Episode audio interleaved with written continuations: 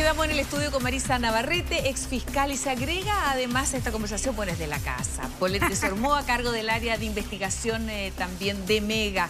Y dejamos planteado el tema de esta persona que vemos ahí en pantalla, alias Lucho Plátano, después de intensas diligencias policiales encabezadas por la PDI, se logra dar con el paradero de este, podemos decir, joven, porque tiene, 20 años. Eh, que estuvo escondiéndose en distintos sectores de nuestra capital después de que fuera sindicado como el autor de los disparos que le cobraron la vida a un comisario de la Policía de Investigaciones. Por el bienvenida también. Muchas gracias. Bueno, em, ¿te parece si revisamos qué es lo que pasó en la audiencia de ayer? Porque fue muy esclarecedora. Eh, como podemos ver acá, él no fue solamente formalizado por... Eh, por el presunto cierto asesinato, homicidio del comisario Valdés, sino que acumula cuatro homicidios frustrados, tres homicidios consumados, un robo con homicidio que es el del comisario Valdés y ha cobrado cuatro víctimas fatales. Y quiero aclarar que esto es solo desde mayo del año pasado. Solo desde mayo del año años tiene esta, esta criatura? Él tiene 20 años.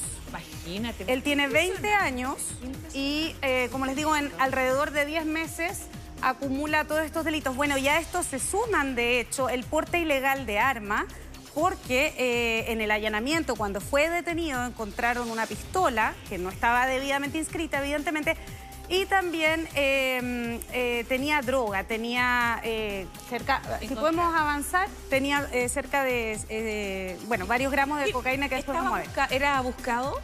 Él era buscado intensamente, sí, era buscado intensamente, no tenía eh, detenciones por estos otros delitos, pero es muy interesante, mira, revisemos la historia eh, delictiva, presuntamente delictiva, que es lo que los fiscales dijeron ayer en la audiencia, una audiencia que duró más de dos horas, alrededor de dos horas, y donde expusieron todas las pruebas que tenían para imputarlo, ¿cierto?, por estos delitos. Mira, lo primero, tenemos acá en mayo de 2022 dos homicidios frustrados en la comuna de La Granja. La mayoría de estos delitos ocurrieron en la comuna de La Granja y algunos en La Florida. El primer delito que se le imputa, del cual tenemos registro, es del 4 de mayo del 2022, es decir, el 4 de mayo del año pasado. Según el fiscal, ese día eh, Luis Vázquez, alias Lucho Plata, ¿no es cierto? Que estamos viendo ahí en pantalla, llegó en un auto hasta un domicilio ubicado en La Granja,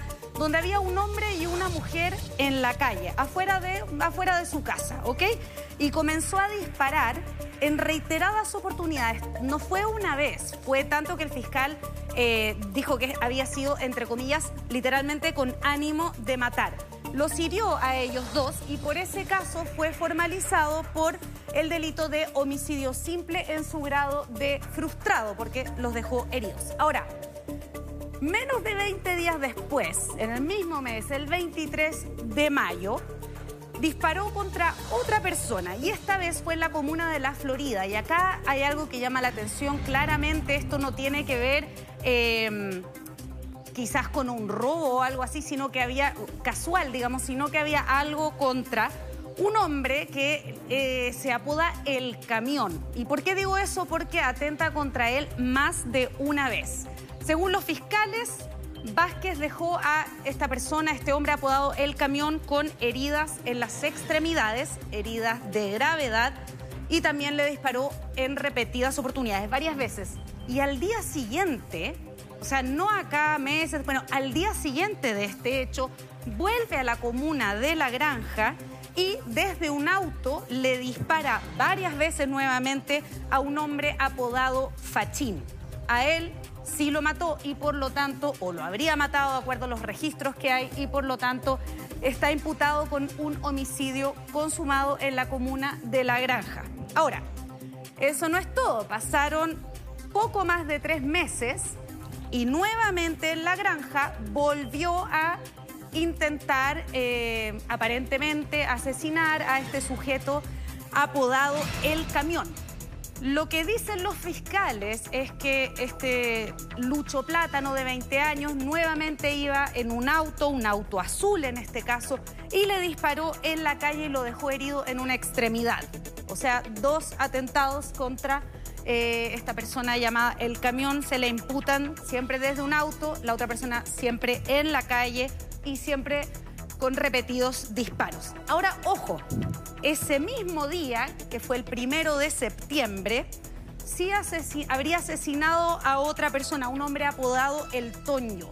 Entonces el Ministerio Público también todos con lo alias. formaliza. Todos con alias, todos con alias y conocidos, ¿no? No, no, no como en el caso de eh, el comisario Valdés, que lo que se le imputa es robo con homicidio. Mira, vamos a ver la siguiente diapositiva porque acá estos son los últimos antecedentes delictuales que sabemos de Oye, impresionante, yo a mí me sigue llamando la atención esto de los 20 años, bueno, y ahí todos los esfuerzos por detenerlo son válidos, lo que hace la Fiscalía, en coordinación con las policías también, esto detener por los municipios también, eh, bueno, saber si sale de un lugar en un auto que esté también ahí. Absolutamente, hay, para cámaras. Hacer el seguimiento, las cámaras son tremendamente valiosas. ¿ah?